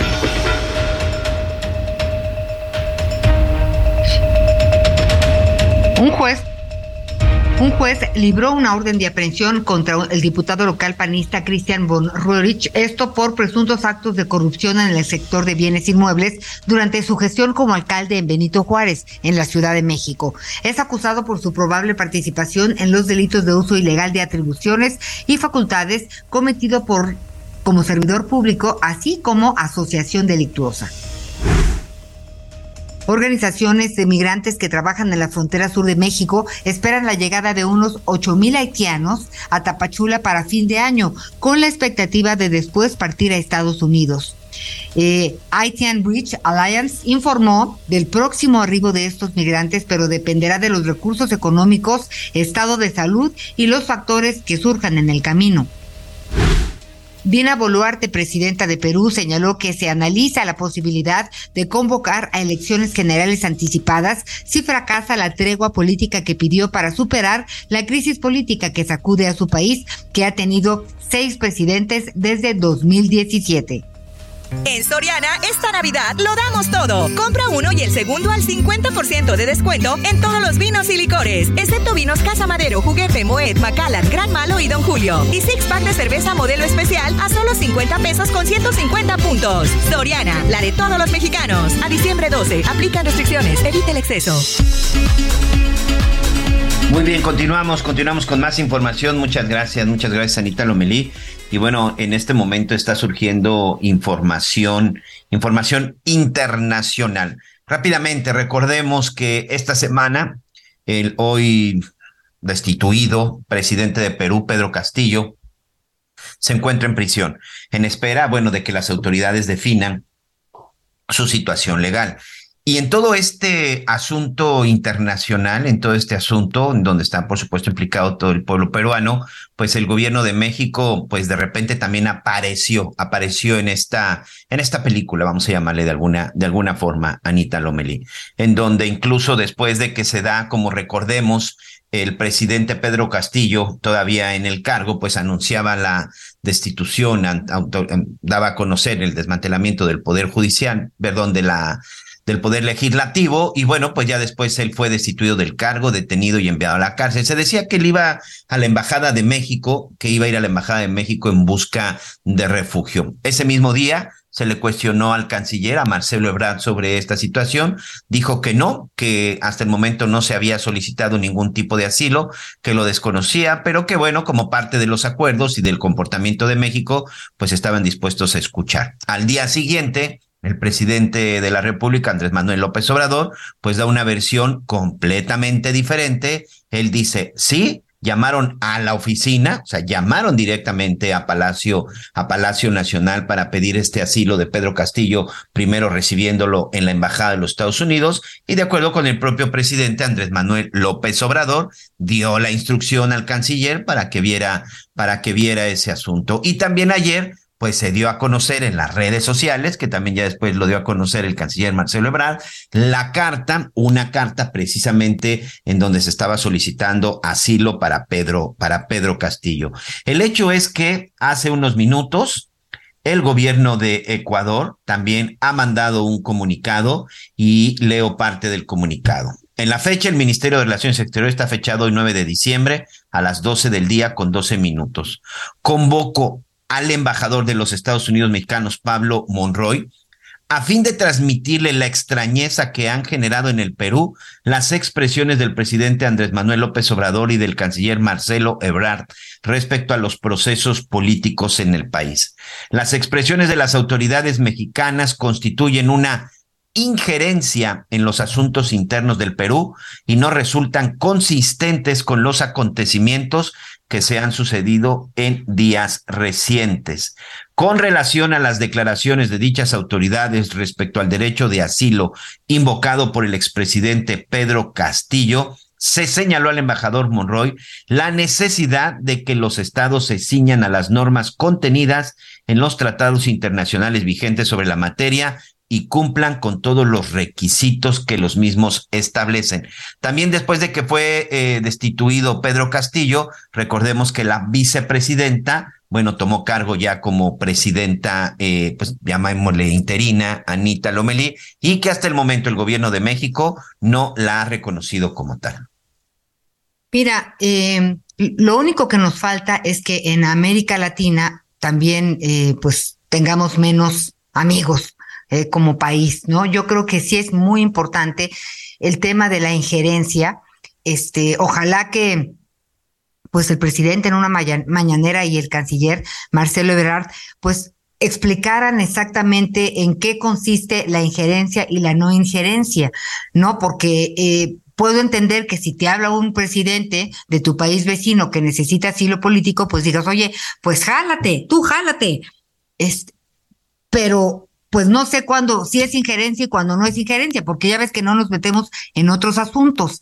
Así que sí creo que es delicado y pues digo, ahorita está Perú, está Ecuador, ojalá que la lista no se, no se haga más grande porque lo que más necesitamos en estos momentos es estar, estar unidos, ¿no? Como continente, como América del Sur, como habla hispanoparlantes. En muchos sentidos, a mí me gustaría que realmente esta situación se dirimiera pues en Perú que se que se organicen, este que que demuestren lo que tienen que demostrar pues de su presidente destituido, este, y también Ecuador que no se meta, ¿no? Yo diría, yo diría, este, pero bueno, Miguel Aquino, son, iremos viendo lo que está sucediendo, este, pues ya con estas cartas, con estas respuestas. ¿Qué te parece si vámonos a ver lo que pasa en Guerrero, que también está muy preocupante, Miguel? Así es, creo que, creo que también, este, pues las autoridades deberían de ocuparse primero de lo que está pasando, de lo que está pasando en este país. Ya lo decíamos en Guerrero esta semana, pues vaya situaciones las que se suscitan.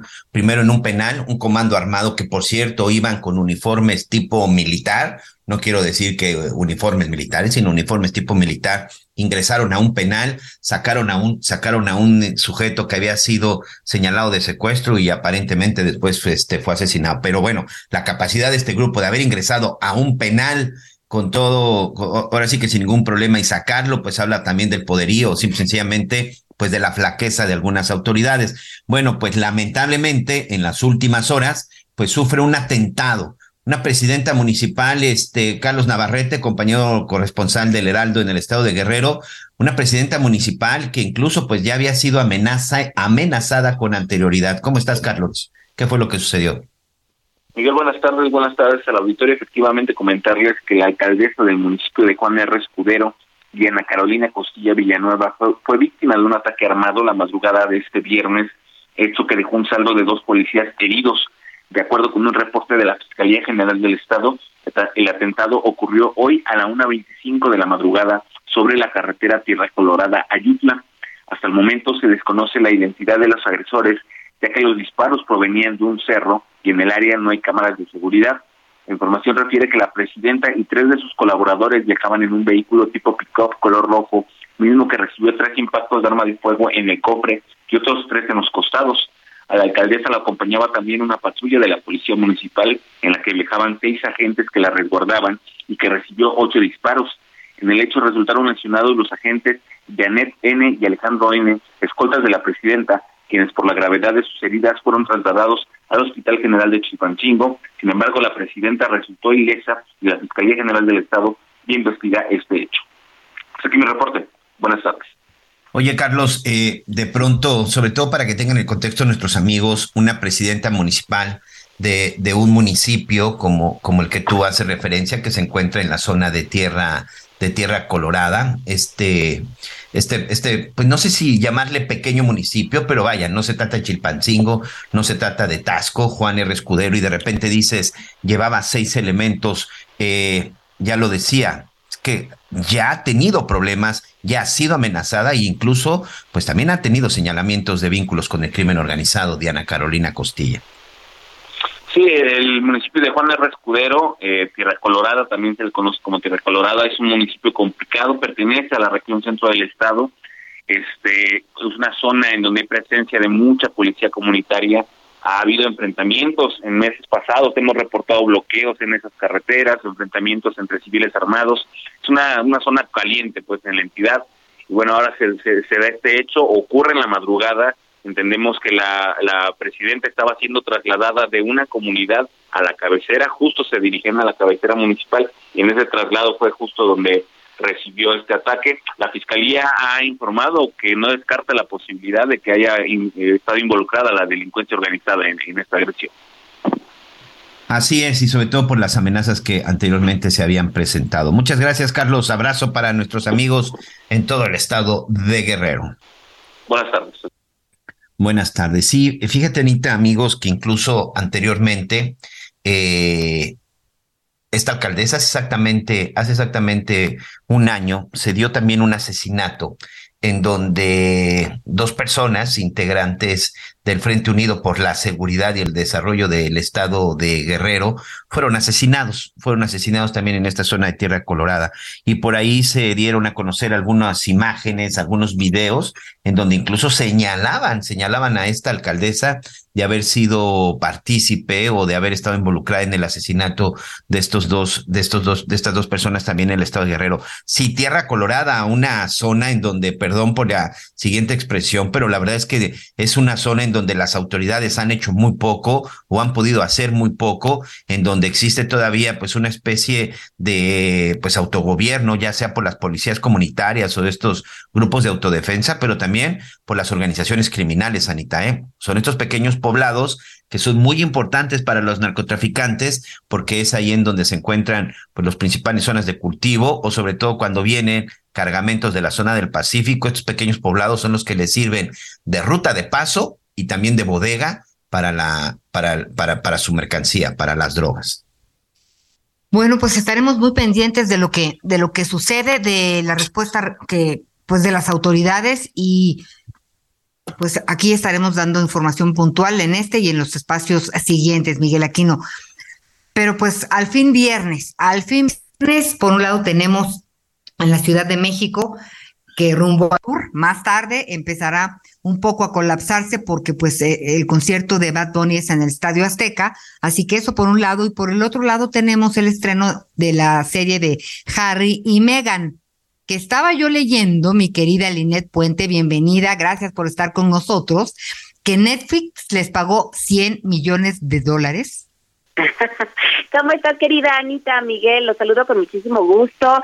Pues sí, fíjate que en 2020 ellos firman este acuerdo con, con esta plataforma eh, de streaming eh, para realizar varios proyectos. Todavía no se sabe a ciencia cierta cuáles y cuántos serán. Sin embargo, se habla así, efectivamente 100 millones de dólares por un contrato de cinco años en los que ellos van a hacer estos proyectos, empezando por esta docuserie que se estrenó el día de ayer, eh, se estrenaron los tres primeros episodios, eh, y el próximo viernes 15, o ¿cuándo es 15? El 15, que es jueves, el próximo jueves 15, se estrenan los siguientes tres episodios, y bueno, pues ha sido una locura, Anita, no sé si eh, Anita, Miguel, si han podido ver algo de este de esta docuserie. Hay muchos, obviamente muchísimos fragmentos que ya están circulando en las redes sociales, los británicos están vueltos locos. Yo te puedo decir que ayer que estábamos revisando información para los noticieros, como todos los días lo hacemos, en la mañana, lo único de lo que se hablaba era del documental de Harry y de Meghan, que pues es un documental que explora desde, desde cómo ellos se conocen, ¿no? Cómo toman esta decisión de dejar la, la corona británica eh, e irse a vivir a Estados Unidos y bueno, obviamente toda la parte en donde ella, eh, comparte cómo es que conoció a la reina Isabel II, a la fallecida reina Isabel II, eh, la relación con, con, con los príncipes eh, de Gales, con Guillermo y con, y con Kate eh, Middleton. Y bueno, pues una locura, porque pues obviamente hay, hay, hay mucha división de opiniones, ¿no? Entre los que son eh, fanáticos de la corona británica y lo han tomado como un desafío y como otra falta de respeto más hacia la corona, o como quienes odian a la corona británica y les aplauden esta rebeldía que han tenido eh, Harry y Meghan. No sé ustedes cómo, cómo lo vean, cómo lo han visto. Oye, a ver, primero quiero hacerte una pregunta. Una cosa son documentales y otra cosa son series. Los documentales tenemos claro que están basados pues en información científica, eh, verificada, en historia. Este, las series, pues bueno, sabemos que son otro tipo, pues son, es, una novela, ¿no? Son historias. es, más de ficción, ¿no? Es otro género. Esto de docuseries quiere decir que poquito verdad y poquito actuación, ¿o cómo? No, docuserie, o sea, documental puede, un documental, o sea, en cuanto tú hablas de la palabra documental, estamos hablando que hay un trabajo periodístico detrás, así sea una serie o sea una película, ¿no? Eh, ya cuando se trata de una, una, un largometraje de ficción, ya es otra historia. Cuando tú hablas de documental, 100% va a ser una, una cuestión de, de de, investigación periodística. Exactamente, exactamente. Que en algunos casos le meten algunas cuestiones dramatizadas y demás, pero en realidad los testimonios son reales y son eh, verificados y demás. Eh, lo que aquí se habla, porque incluso ya hay un pleito entre entre el Buckingham Palace, el Palacio de Buckingham, y entre la productora eh, la productora de los de los de los Duques de Sussex y la plataforma de Netflix y hay un pleito porque obviamente cuando tú empiezas a ver el primer capítulo dice que que es un es una que, que durante los relatos y las investigaciones básicamente palabras más palabras menos que la familia real británica no quisieron participar de ello.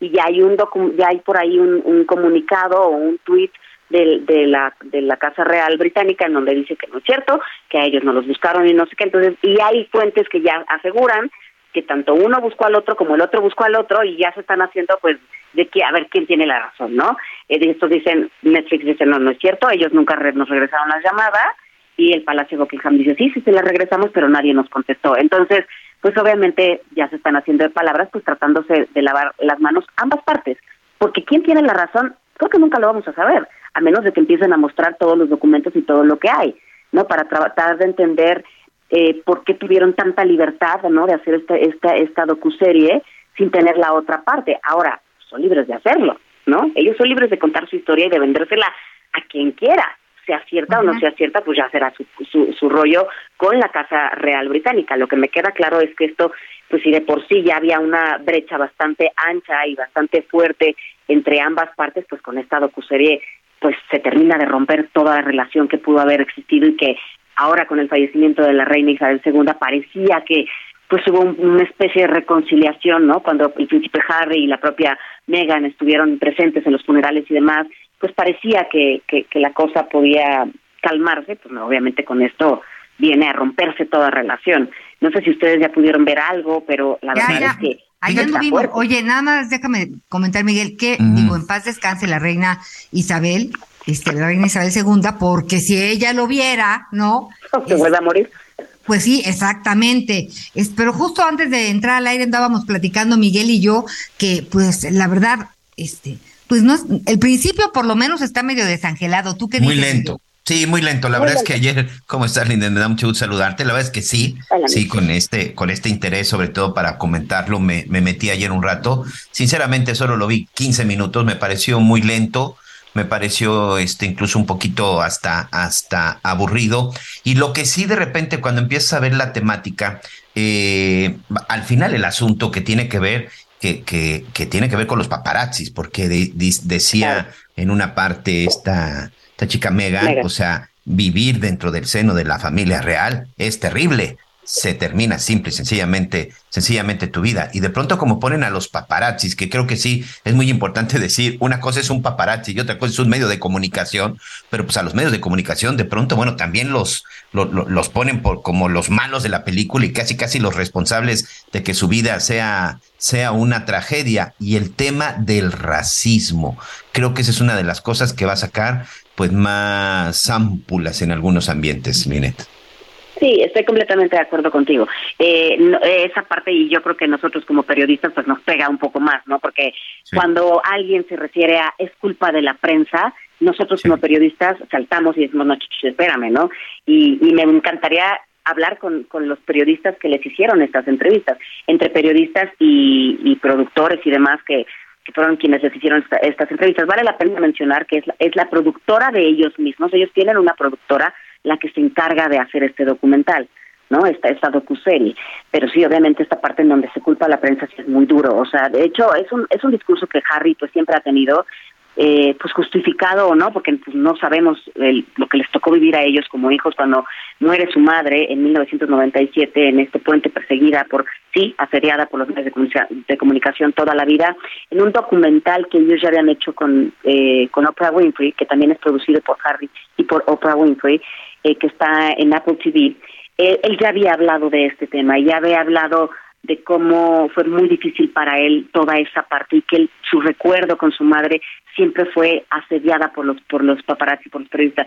Es algo que él tiene muy resentido y es algo que le frustra muchísimo. Y de hecho en este documental, eh, que son varios capítulos, que no solo habla de eso, sino de la salud mental y la importancia de la salud mental, que es bien interesante ese trabajo que hacen en ese documental. Eh, docuseries también, también son, este, habla mucho de la salud mental y de cómo él se ha tenido que tratar porque es un tema que lo tiene muy afectado. Y era lógico que en esta docuserie lo iba a tocar. Y el tema del racismo, pues es pues, la razón principal por la que ellos deciden irse, irse de, de la Gran Bretaña para radicar en Estados Unidos. Entonces, no me parece no me parece fuera de, algo fuera de lo común lo que estamos viendo en este en esta docuserie, porque incluso en esta entrevista primera que hacen con Oprah Winfrey, seguramente ustedes la recordarán que fue un escándalo. Siento que esa es hasta más escandalosa esa entrevista que lo que estamos viendo en la docuserie, ¿no? Y fíjate que Pero creo que así yo confío más en Oprah Winfrey como periodista. Claro, ahora Oprah, pues, eh, pues también muy amiga de ellos y también obviamente, pues no los iba a lastimar y obviamente también sabía que, que, que ella tenía que, o sea, al hacer esa entrevista ya se estaba yendo hacia un bando que era el de ellos, claramente. Claro. Entonces obviamente los iba a papachar y después de eso vino todo este, este, este programa, este show, esta docuserie que hicieron para la, la, otra plataforma, para Apple TV, que entonces pues obviamente ya tenían como muy claro lo que hacia dónde iba el discurso, ¿no? Y ellos pues tienen que tener dinero de alguna manera, ¿no? Porque pues ya sin la ayuda de la corona británica. 100% por esa cantidad, pues bueno, ya no van a tener que trabajar este ni ellos ni sus hijos y creo que ni sus nietos, pero sí eh, me parece que, pues bueno, va a, a lastimar eh, de alguna forma o, de muchas, este, pues a la monarquía en, en Londres, ¿no? En, en, Gran Bretaña. Pero bueno, ya, ya iremos viendo poco a poco. ¿Vas a ir a ver a Bad Bunny? Fíjate que no, Anita. O sea, me ha entrado un poco de FOMO, esta palabra de fear of missing out, que le llaman a este síndrome que te empiezas a sentir como que te da angustia el no estar eh, presente en la conversación de todo el mundo me está empezando a dar porque sí veo que todo el mundo va. O sea, que toda la gente conocida se está volviendo locos porque van a ir y han pagado unas cantidades exorbitantes de dinero. Yo sigo sin entender por qué, porque yo no me gusta Bad Bunny, pero alcanzo a reconocer el éxito que tiene. Es el artista más grande que hay hoy en, en la faz de la tierra. Le ha ganado a todos. Es la gira más rentable por encima de la de Coldplay, de la de Elton John, de la de Ed Sheeran. Es la gira más grande que se ha hecho, la que más ha ganado es el artista más escuchado en Spotify por segundo o tercer año consecutivo. Eh, su canción de Titi me preguntó es la, la número uno eh, en el mundo hoy. O sea, ha roto todos los récords que les puedo decir. Hasta 40 mil pesos está pagando la gente por un boleto. Es una locura. No, no, de verdad, yo no había visto esto en.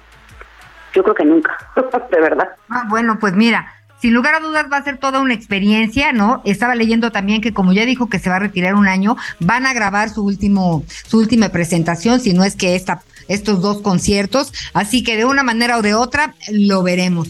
Linet, gracias por siempre ponernos al día, ya estaremos platicando después de qué pasó en este Estadio Azteca. En, en estos conciertos y de otros temas también. Muchísimas gracias. Claro que sí, ya saben que cuentan conmigo, ya platicaremos a ver cómo le fue al conejo malo en la Ciudad de México. Ah, muy bien. Un beso, Linet. Abrazo a los dos. Gracias, Linet. Saludos. Oye, Miguelito, y déjame por favor comentarles que nos escribe el señor Mario García y dice, oigan, por favor hay que apoyar, apoyar a los productores del mercado de plantas y flores de San Luis, Tlaxialtemalco, porque debido al cierre de San Gregorio, esto allá por Xochimilco, no tienen ventas y están preocupados ya que tienen toda su producción de Nochebuena y se les está quedando y las pérdidas económicas para ellos es, es su pérdida económica del año. Así que pues bueno, eh, les mandamos un abrazo hasta este, a este mercado. Gracias por escucharnos. Esperemos que la gente llegue. Este, y pues bueno, ya estaremos pendientes de lo que sucede, Miguelito. Así es, pendientes. Y bueno, Anita, excelente fin de semana. Ya en unos minutos más estaremos viendo el Argentina contra Holanda, a ver contra quién, va Croacia. Voy, voy por Argentina, voy con Argentina. Vamos a ver, Argentina ¿Contra quién juega? Contra Holanda. Ah, yo le voy a Holanda. Ah, muy bien, bueno, pues ya el lunes platicamos a ver cómo nos fue, platicamos de las semifinales. Anita, que tengas un excelente fin de semana. Amigos, disfruten su fin de semana, por favor. Gracias, buenas tardes y feliz fin de semana. Diablo, que piquete la chamaquita. El corazón lo puso en la neverita. Dice que te verá. Gracias por acompañarnos en Las Noticias con Javier La Torre. Ahora sí ya estás muy bien informado.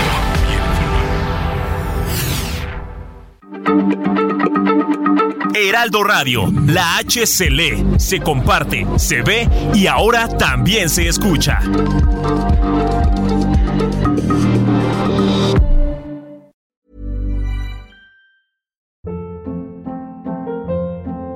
Hold up. What was that? Boring. No flavor. That was as bad as those leftovers you ate all week. Kiki Palmer here, and it's time to say hello to something fresh and guilt-free. Hello Fresh. Jazz up dinner with pecan-crusted chicken or garlic butter shrimp scampi. Now that's music to my mouth. Hello Fresh. Let's get this dinner party started. Discover all the delicious possibilities at hellofresh.com.